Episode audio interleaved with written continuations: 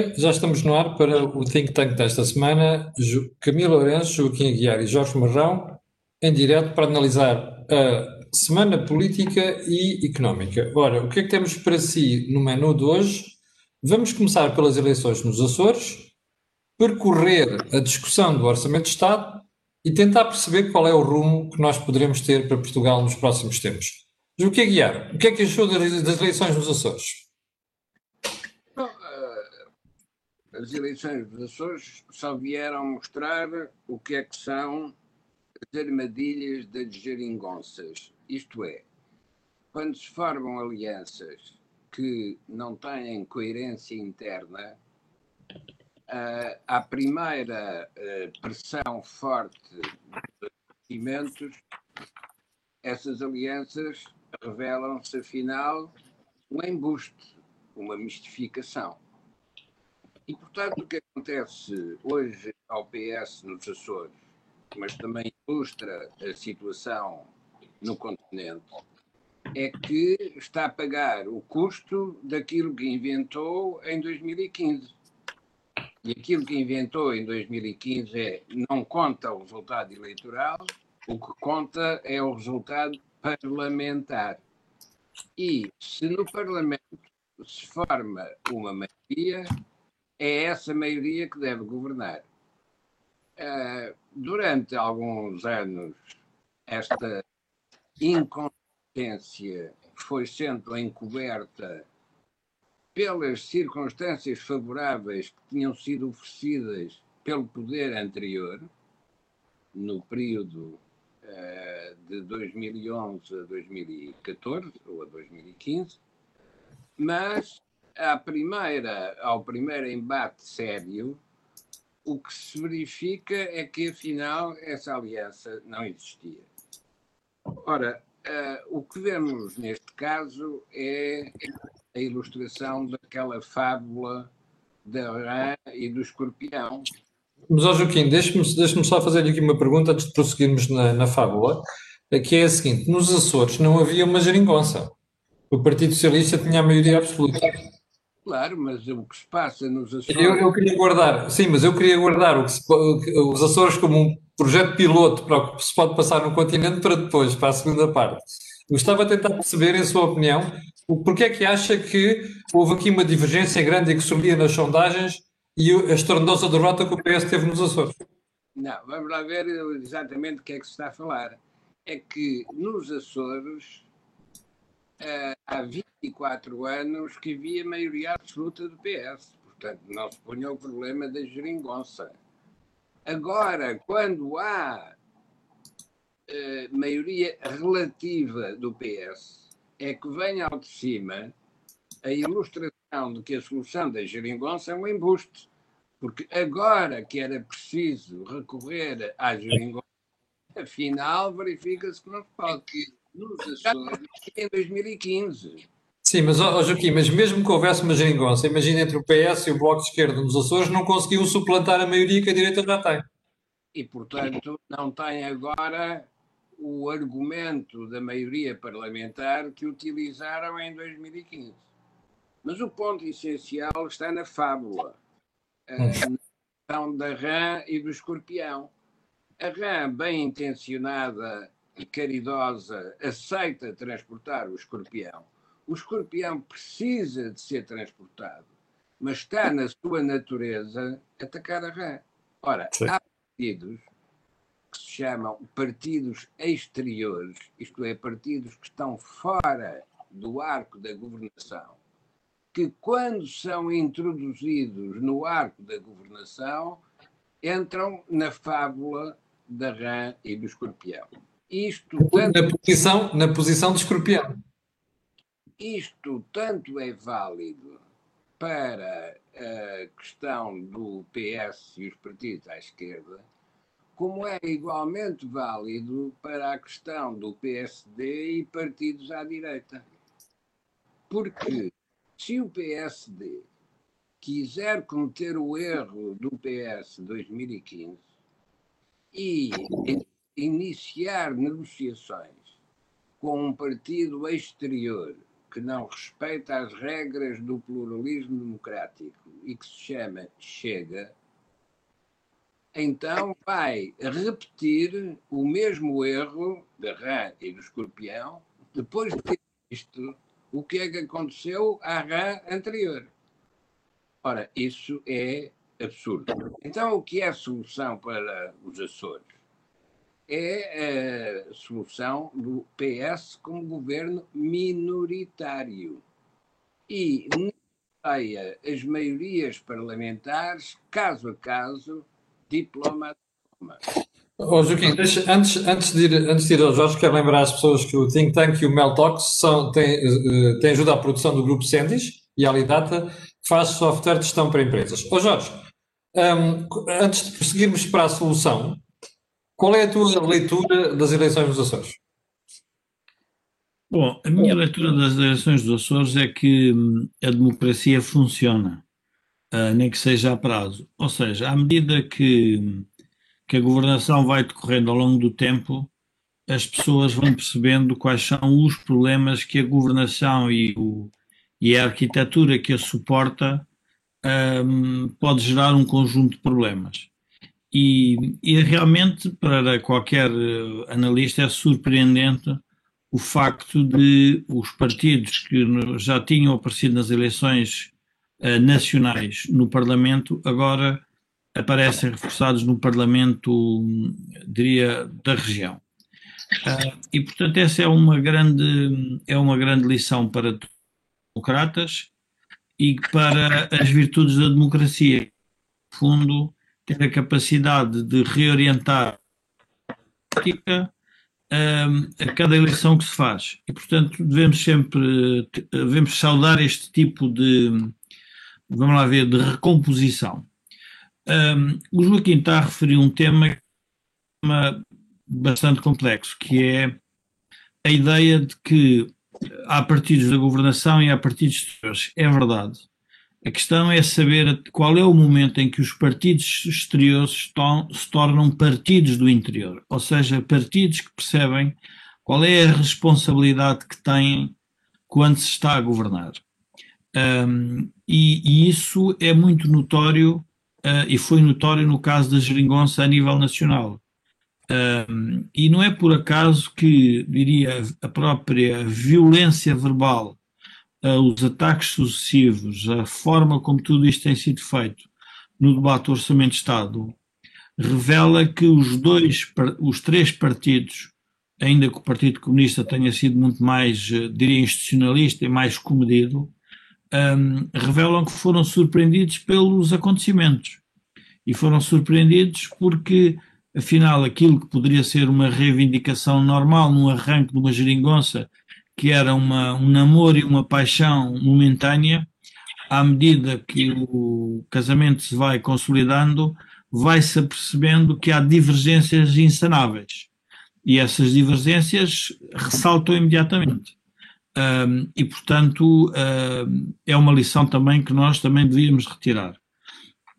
Eh, a chegada do Partido Popular Monárquico, do Chega e da Iniciativa Liberal revela uma, que uma parte da população não está em com uh, os tais partidos do arco de governação, como diz o Joaquim. Eu estava-me a lembrar, o Partido Socialista teve já 60 mil votos nos Açores e agora anda na ordem, penso que é nos 35 mil.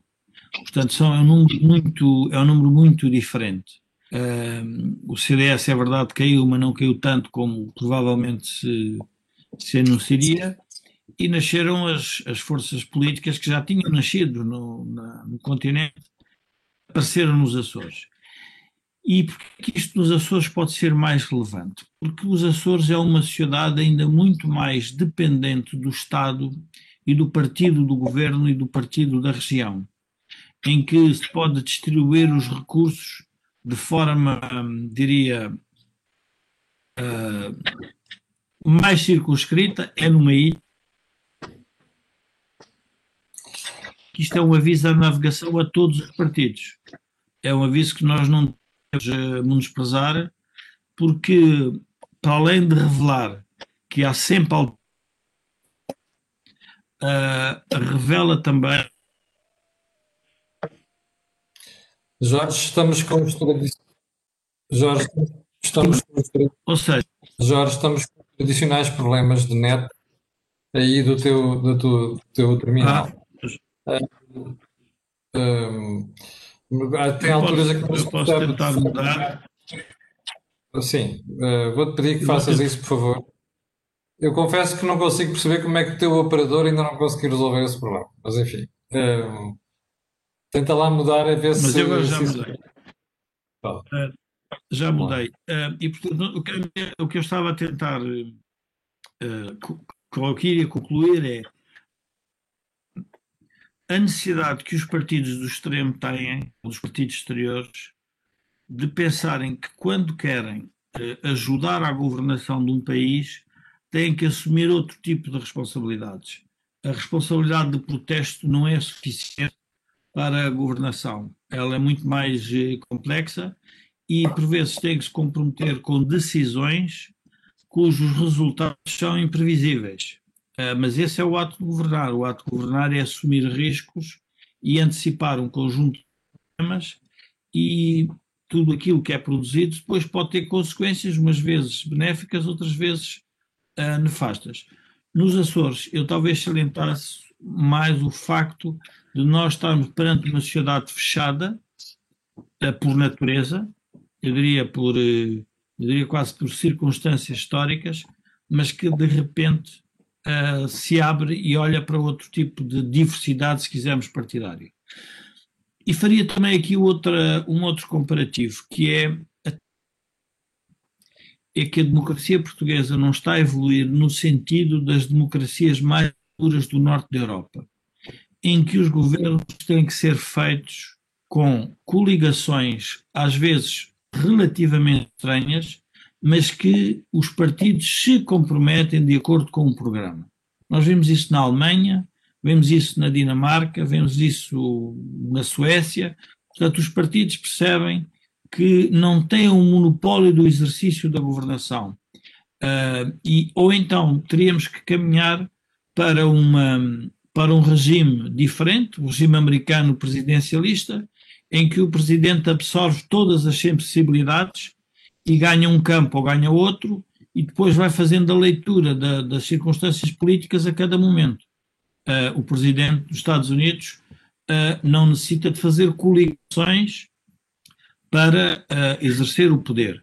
Precisa de gerar algum tipo de consenso para um conjunto de matérias, mas ele próprio incorpora as divisões ideológicas da sua, da sua diria, da sua, da sua esfera de influência. Ah, e isso é, uma, é algo que podemos assistir em Portugal ah, e que deveria levar os partidos mais pequenos a, a rep- a repensar o seu posicionamento. Antes de continuarmos, eu quero perguntar ao Luís Trigo, que é nosso espectador e que veio aqui colocar um comentário, onde é que ele viu eh, neste programa qualquer um dos comentadores menosprezar o Chega.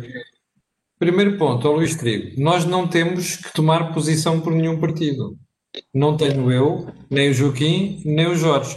E muito menos eu, porque sou jornalista. Portanto, nós aqui não estamos para tomar posição de partidos. Nós estamos a fazer análise política. Portanto, eu acho que você devia rever a forma como interpretou o que é que tenha sido dito aqui dos resultados eleitorais. Segunda questão, ô Jorge, e também Joaquim, o Luís Cadete, e já não é a primeira vez que ele faz comentários aqui, pede para comentarmos uma coisa tão simples quanto o que é que aconteceu com as sondagens que erraram estrondosamente. Pergunta ele. Vocês têm alguma explicação para isso? É que, de facto, eu quero recordar às pessoas que as, as- os- as sondagens internas do Partido Socialista nos Açores apontavam para um valor entre os 38% e os 49%. Ora, foi tudo menos aquilo. Há alguma explicação para a questão Eu, eu, eu relembrava o Joaquim há uns, enfim, há uns meses atrás enviou-me um texto de uma, de uma politóloga americana que eu já não me recordo o nome, em que ela defendia que para além dos eleitorados que são mais ou menos fixos, de vez em quando fazerem o seu movimento, o swing, ou seja, mudam de campo, Jorge, ficaste, Estados. Jorge, ficaste sem net. Eu vou... Ficaste sem net. Não, não, mas eu neste momento estamos com a net. Uh, o, o que acontecia era que em muitos estados, nos Estados Unidos, o que ela tinha notado é que quem mudava eram os eleitores. Havia eleitores que tinham votado nas eleições anteriores, não votavam nas seguintes e mudava o panorama eleitoral, o que é normalmente um problema para as empresas de sondagem, porque as empresas de sondagem têm uma base mais ou menos fixa, com um conjunto, obviamente, de, de, de mecanismos estatísticos e matemáticos para concluírem sobre o resultado do, os possíveis resultados eleitorais, mas o que surpreende muitas vezes são novos eleitores que aparecem. Novos eleitores não é jovens eleitores, são aquelas pessoas que durante, se calhar, duas ou três eleições se abstiveram e de, de repente decidem votar. E isso não aparece, obviamente. Uh, e o estudo é interessante exatamente por causa dessa perspectiva, que é o eleitorado pode estar a mudar. Podem ser novos eleitores a aparecer. Joaquim, qual é a sua explicação para tanta grande divergência entre sondagens e o resultado eleitoral? Eu vou dar então com um regime histórico em relação à primeira maioria absoluta do PSD sozinho em 1987.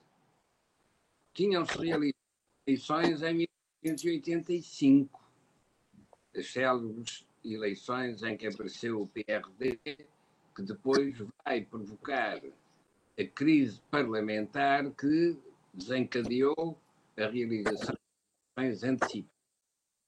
Nessa altura, a empresa de sondagens uh, que uh, fazia sondagens em 87 utilizava como elemento comparativo o resultado de 85.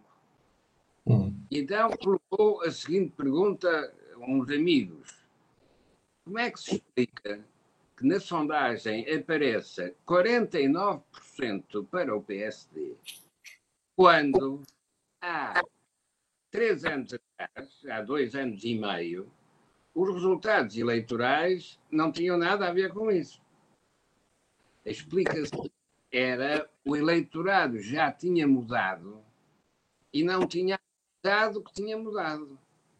E, portanto, quando respondia em 87, tinha um perfil completamente diferente daquele que vinha de 85. A consequência desta disparidade não é suscetível de correção pela empresa sondagens, porque a empresa de sondagens trabalha com uma amostra que vem das eleições anteriores. Ora, quando há este tipo de discrepância, a conclusão analítica que levou a prever que haveria maioria absoluta do uh, PSD é que quem tinha mudado era o eleitorado. Ora, isto teve particular importância porque, não sei se ainda se lembram, mas a decisão de haver eleições antecipadas foi uma decisão do Presidente da República. E o Presidente da República, da altura, estava informado disto mesmo. Isto ah, estava. O doutor Mário Soares estava informado disto?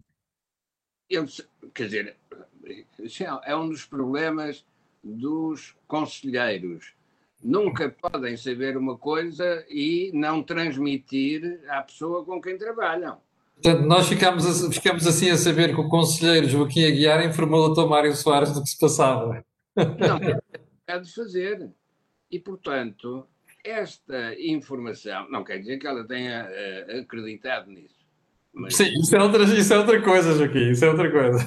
Mas, mas parte do princípio uh, que acreditou nessas coisas, como acreditou noutras, ainda por cima a seguir confirmou-se. Ora, no caso dos Açores, a mudança que acontece não é só significativa para os Açores, é também significativa para o continente. Ora bem. O eleitorado está a mudar. E para isso importa agora voltar a uma questão anterior, que é qual é a natureza do Chega e qual é a natureza destes novos partidos. Oh, Joaquim, deixe-me só pedir às pessoas que são do Chega, que às vezes vêm aqui comentar, para ouvirem bem primeiro, ok?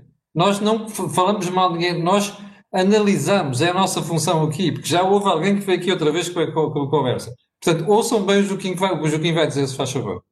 Ora bom, também foi um problema identificar a natureza do PRD. Uhum. Quando apareceu, identificar a natureza do PRD era particularmente importante. E o que o PRD mostrou é que num sistema eleitoral super estável havia uma fluidez escondida, uma fluidez oculta. Ora, foi isso que o PRD revelou. Estes partidos que aparecem agora revelam a mesma coisa. Aparentemente, à superfície está tudo como sempre esteve. De facto, em profundidade, há movimentações. E aí temos depois que perguntar qual é a natureza destas novas entidades que aparecem. Temos que procurar essa natureza nos seus programas ou nas suas declarações. O que acontece no caso do Chega é que programa e declarações são incompatíveis com o programa e as declarações do PSD. Mas posso dizer exatamente o mesmo em relação ao Partido Comunista e Bloco de Esquerda, em comparação com o que é e foi, historicamente, o PS. Por isso é que era possível prever, em 2015, que esta solução de maioria parlamentar ia terminar mal. Começou por terminar em 2019, quando já não há posições conjuntas, isto é, cada um dos escorpiões quis evoluir por si, aproveitando a rã só quando lhe convinha, e quando subitamente uma crise agita as águas do rio, o que se verifica é que os escorpiões querem saltar da rã porque não querem ser arrastados pela rã. E, portanto, também em relação ao que se passa nos Açores, o que deve ser feito é um governo minoritário que force os outros partidos a mostrarem o que querem, caso a caso, diploma a diploma. Ó oh, Joaquim, então agora eu faço-lhe outra pergunta. Porquê é que neste momento, depois de serem oposição, os partidos de direita que têm maioria não são capazes de se unir para encontrar uma alternativa de governo? E é importante responder esta questão nos Açores, porque esta mesma questão pode-se colocar no continente no próximo ano, se esta segunda vaga da pandemia der cabo da economia e puser o PS a cair fragorosamente. O que tem a mesma resposta que tem sempre, em todas as circunstâncias, porque não tem nada a ver com os protagonistas, tem a ver com a teoria. Para que um poder possa exercer a sua capacidade de liderança, é preciso que esteja apoiado numa base coerente. Porque se não estiver apoiado numa base coerente, não consegue fazer nada. Mas é aí que aparece a teoria do Partido Charneira, que era do Salgado Zanha, a teoria do Partido Charneira, que não é um partido de aliança com outros, é um partido para governar em posição minoritária forçando os outros o que querem. Não é uma posição cómoda, porque é muito melhor ter uma maioria parlamentar, mas é uma posição de responsabilidade. Porque quem está no poder mostra o que quer, quem está na oposição tem que explicar porque é que não quer. Ora, esta, eh, esta clarificação das coisas permite que a rã transporte de vez em quando um escorpião e o leve a, a terra firme. Salvou-se o escorpião, mas não. O chegar a terra firme não tem nada a ver com a rã, tem a ver com o escorpião em casa, não é? Porque é ele que dá a ferroada. Oh, oh, dá a ferroada se não estiver informado que ao dar a ferroada morre ele também. Ora, pois, esta, esta mas, Esta só se obtém através do debate político. Porque é preciso quem exerce o poder não esconda a realidade e é preciso que a realidade trave os instintos naturais dos escorpiões. Porque se isso não acontecer, então ninguém consegue governar. Aquilo que, verifica, aquilo que se verifica agora é que esconde-se a realidade para afirmar a qualidade do poder. Deve ser exatamente ao contrário. Deve-se mostrar a realidade para, em função da realidade, justificar o que o poder está a fazer. Ó Joaquim, mas não acha que o que está a passar nos últimos 10 meses é muito claro em relação à realidade? O que se está a passar é uma descontinuidade.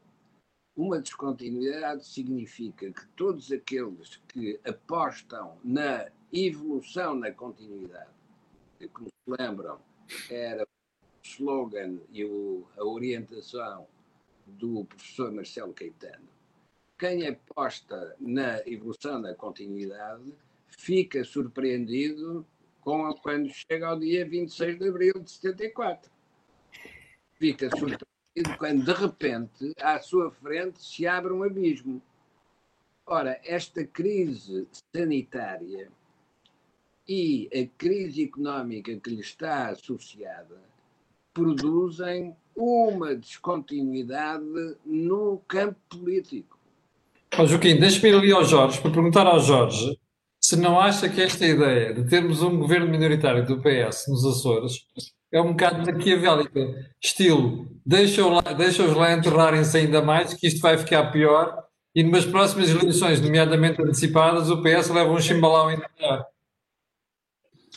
Uh, não sei bem qual é a ideia política que o Joaquim quer que aconteça ao, ao, ao PS, mas eu, eu, eu iria levar aqui a nossa conversa para um caminho talvez um bocadinho diferente e, e que uh, origina, na minha opinião, pode originar estas divisões quase que insanáveis entre os partidos para a governação. A verdade é que Portugal, desde da crise de 2011, uh, deixou de ter um projeto político coerente, ambicioso e uma ideia para onde é que queria, para onde é que queria levar o país. Um, e apareceu em 2011 uh, o governo de Passos Coelho, que tinha exatamente qual, tinha uma ideia de por onde é que queria levar o país.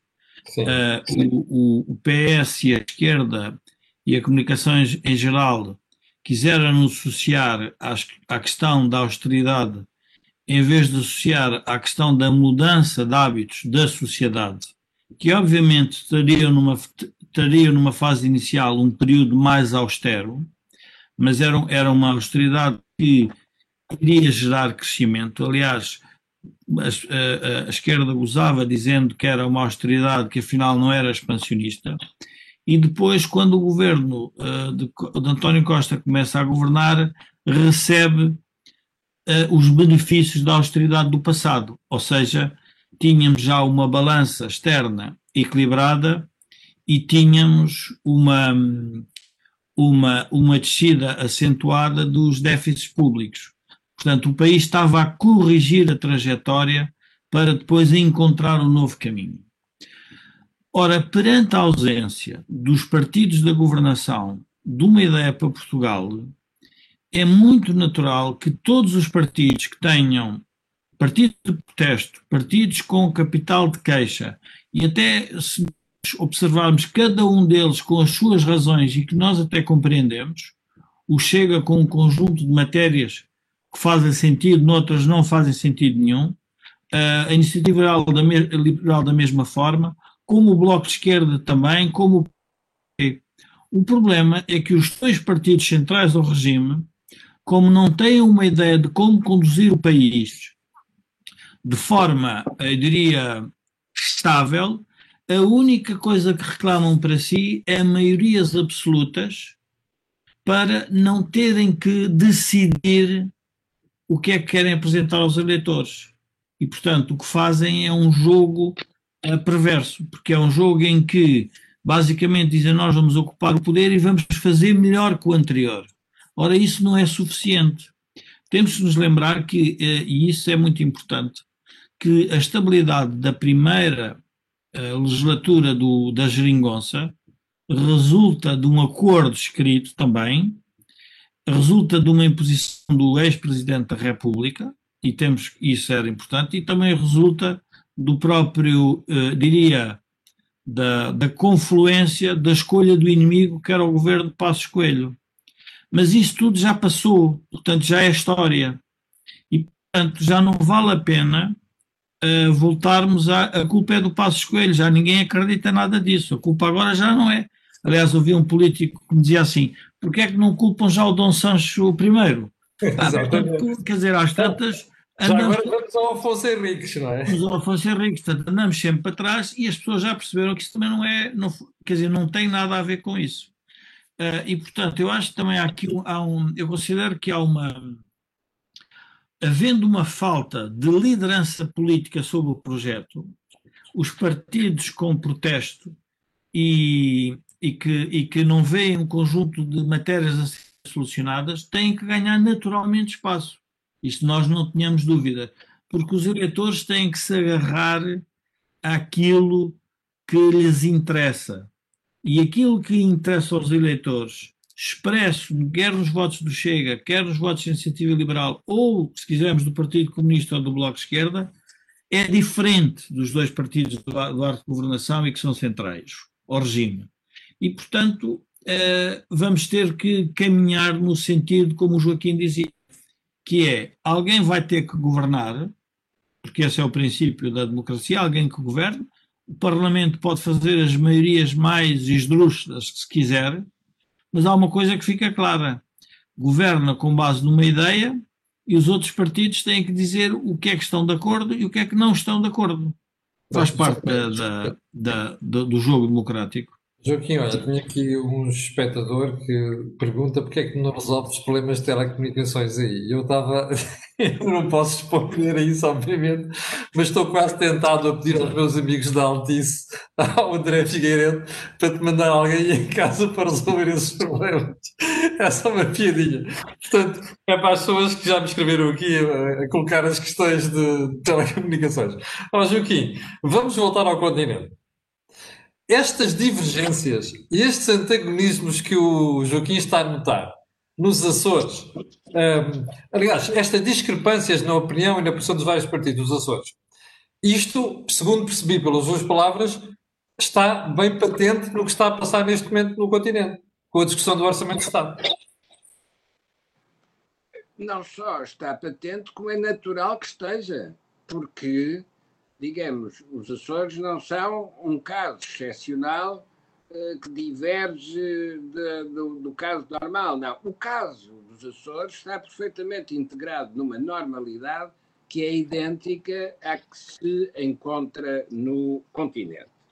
Porque vamos ver uma coisa: quando vivemos numa situação de incerteza estabelecer um orçamento para um período de incerteza é a mesma coisa que jogar à roleta no casino.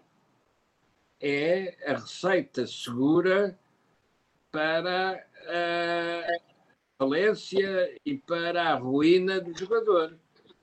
Porque é da natureza da incerteza que o orçamento tenha de ser flexível porque as políticas podem ser firmes e constantes, mas o que custa cada uma das políticas depende de circunstâncias que essas políticas não controlam. Nós estamos todos os dias a ouvir notícias sobre a crise sanitária, mas nunca ouvimos notícias sobre o que é que está a acontecer aos balanços das empresas o que é que está a acontecer no emprego e o que é que vai acontecer nos rendimentos.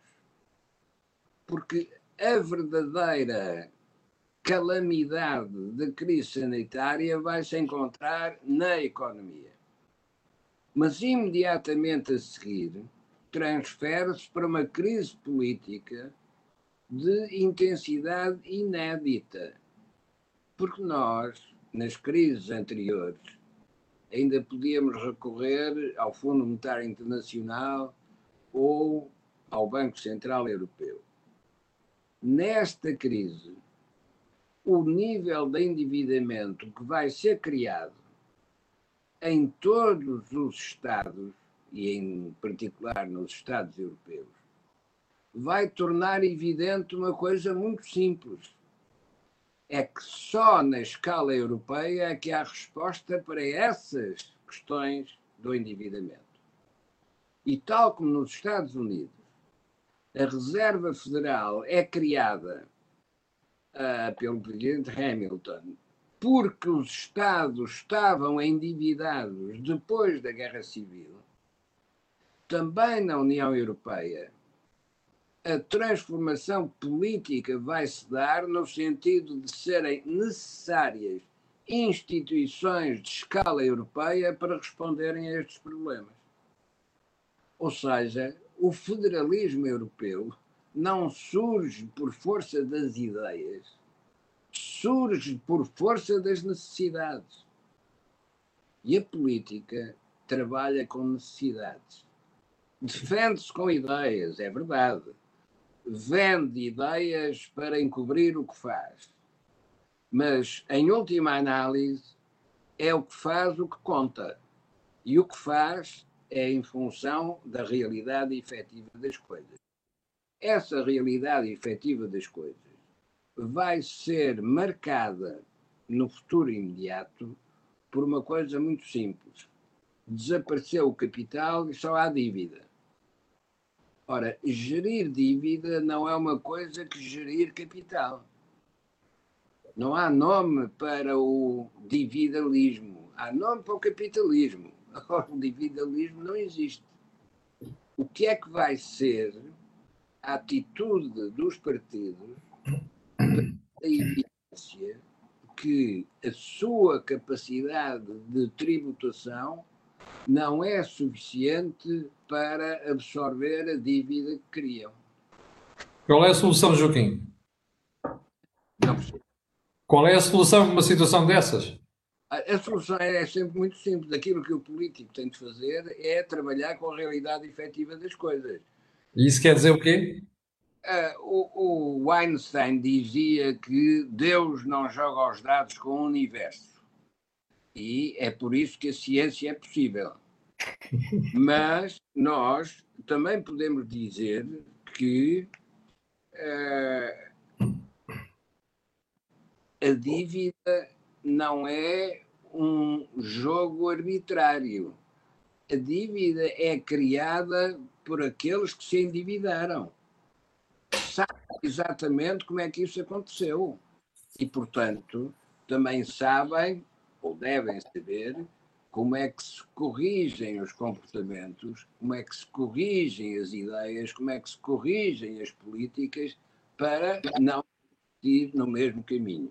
Porque insistindo na mesma solução, depois de saber que é uma falsa solução, não é uma prova de convicção, de vontade, de força. É uma prova de ignorância. Nem sequer se sabe como é que a dívida foi criada. Ora, aquilo que os partidos estão obrigados a fazer não é maiorias parlamentares para se esconderem, não é criarem labirintos de espelhos para sempre que olham para o espelho se verem eles próprios. Aquilo que os políticos têm de fazer é rebentar essas, eh, esses labirintos de espelhos e vir para o ar livre olhar para aquilo que o futuro lhes mostra e trabalhar em função disso. Deixa-me ir ali ao Jorge. Ó Jorge, uh, nós já temos uma promessa de emissão histórica de dívida. Nunca se viu, primeiro, a Comissão Europeia ser ela própria a endividar-se. Em segundo lugar, nunca vimos tanta contabilização de dívida no horizonte como estamos a ver agora. Se houver uma segunda vaga, como parece que está a haver, é provável que isto ainda fique pior. Ora, como é que se vai pagar essa dívida? Posso, posso ajudar? Eu só queria, eu queria quantificar algumas das ideias que o Joaquim estava a expressar para ajudar aqui os nossos espectadores a perceberem o, o, algumas, algumas afirmações que o Joaquim fez. Uh, se nós recordarmos, o estado de emergência é decretado em março de 2020. Uh, nessa altura, o Banco de Portugal faz uma projeção para a economia portuguesa com um cenário base de 3,7, depois ah, fala num cenário adverso de 5,7 e já vamos em 8,5. E vai ficar nos 11 ou 12. Portanto, a primeira, a primeira, a primeira, vamos ver, a primeira leitura que temos que fazer é que nós estamos numa zona de alta imprevisibilidade económica e, obviamente, também do ponto de vista sanitário. O governo, quando, quando faz este orçamento de Estado, tem uma frase que para mim é fantástica. Diz assim: Chegamos com esta crise com a capacidade para dar uma resposta forte ao que o país precisa. Portanto, nós estamos a ver qual é o grau de irrealismo com que às vezes se produzem este tipo de documentos. Ou seja, tendo defender a política do passado, parece que não existe uma pandemia e que nós não temos mesmo capacidade de resposta. E por isso é que o Joaquim tem razão quando diz não se esqueçam da Europa, porque a Europa é o nosso é o nosso talismã, o nosso salvo-conduto, é a nossa proteção. Um é o ancorador. É o nosso ancorador. E, portanto, o que é que acontece? Nós estamos a falar sobre um passado recente que não se vai repetir. Ora, a pergunta que nós temos que fazer, estamos, estamos aqui a fazer análise política, é e quais são as consequências económicas e políticas da crise sanitária? Vão ser devastadoras. Porquê? Porque nós andamos a ocultar. Eu, eu, vou, eu vou relembrar, quando tu propuseste que era o tema, eu tive aqui a ver o que é que foi dito neste uh, curto espaço de tempo. É decretada a emergência em, em março há um comunicado de 30 de abril que diz que, graças aos esforços portugueses, podemos todos voltar a ir para a rua. Depois tínhamos um programa que era a partir de 4 de maio, 18 de maio, 31 de maio, de 1 de junho. E, já agora, juntando um outro número que é importante, o governo, neste orçamento, tenta explicar o que é que seria o saldo e qual é o efeito da economia e o efeito da pandemia. O saldo é negativo em 14 mil milhões, dos quais diz que 9.600 milhões são da economia, 6 mil milhões são do Covid. Portanto, o que é que nós estamos a trabalhar? Nós estamos a trabalhar com uma, com uma governação que não quer enfrentar a realidade, não porque, diria, porque, porque eu quero fazer de forma, eu diria, eh, não é intencional, é, é, é no fundo não quer assustar os portugueses, não quer dizer qual é a verdade, porque também quer manter o poder, mas a realidade não pode ser gerida ocultando. Isto é a mesma coisa que uma família estar a ficar falida e ninguém em casa continuar exatamente como se ela não ah, tivesse falida. Não, até vamos endividar se, vocês, mais, se nós estivermos a ver o, o de, de resiliência e de recuperação que o governo uh, refere, eu não quero errar no número, mas nós só recuperamos o padrão de, de rendimento para ir em 2028 ou 2030. E isso foi dito no programa. Uh, e, portanto, uh, nós temos que uh, compreender que há uma, há uma dose de realismo, porque não se sabia qual era, no fundo, a, a, origem da crise pandémica nem as suas consequências, e também tem que haver uma dose de realismo relativamente à questão económica. Eu devo ver.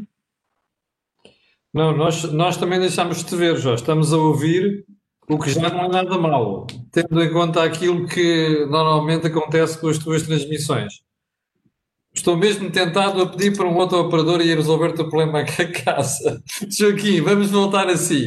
Uh, o orçamento acabou de ser aprovado. Acha que vai haver alguma alteração importante ou de posicionamento na discussão na especialidade? Porque eu esta tarde ouvi partidos a dizerem, como o PAN e o PEV, admitirem que iam votar ou que iam deixar passar o orçamento na generalidade, mas depois iam votar contra na especialidade. Pois, eh, vai, vai haver alterações eh, significativas, mas não por vontade dos protagonistas ou porque os protagonistas saibam o que é que querem alterar. Vai haver alterações significativas porque até ao dia 28 de novembro, que é quando se fará a votação eh, global, uh, o mundo muda. E o mundo muda, para bem ou para mal, a partir do dia 13 de novembro. Isto é. Por causa das eleições dos Estados Unidos. Para bem ou para mal. Mas, em qualquer circunstância, os que votarem no dia 28 de novembro não serão os mesmos que votaram hoje. Porque alguma coisa lhes vai acontecer neste intervalo. Isto é, as convicções podem ser muito fortes, mas a evidência da realidade muda mesmo o São Paulo. E de repente vamos ter uh, responsáveis políticos que se convertem a uma nova religião. O que é que eu suponho que será a estrutura essencial dessa nova religião?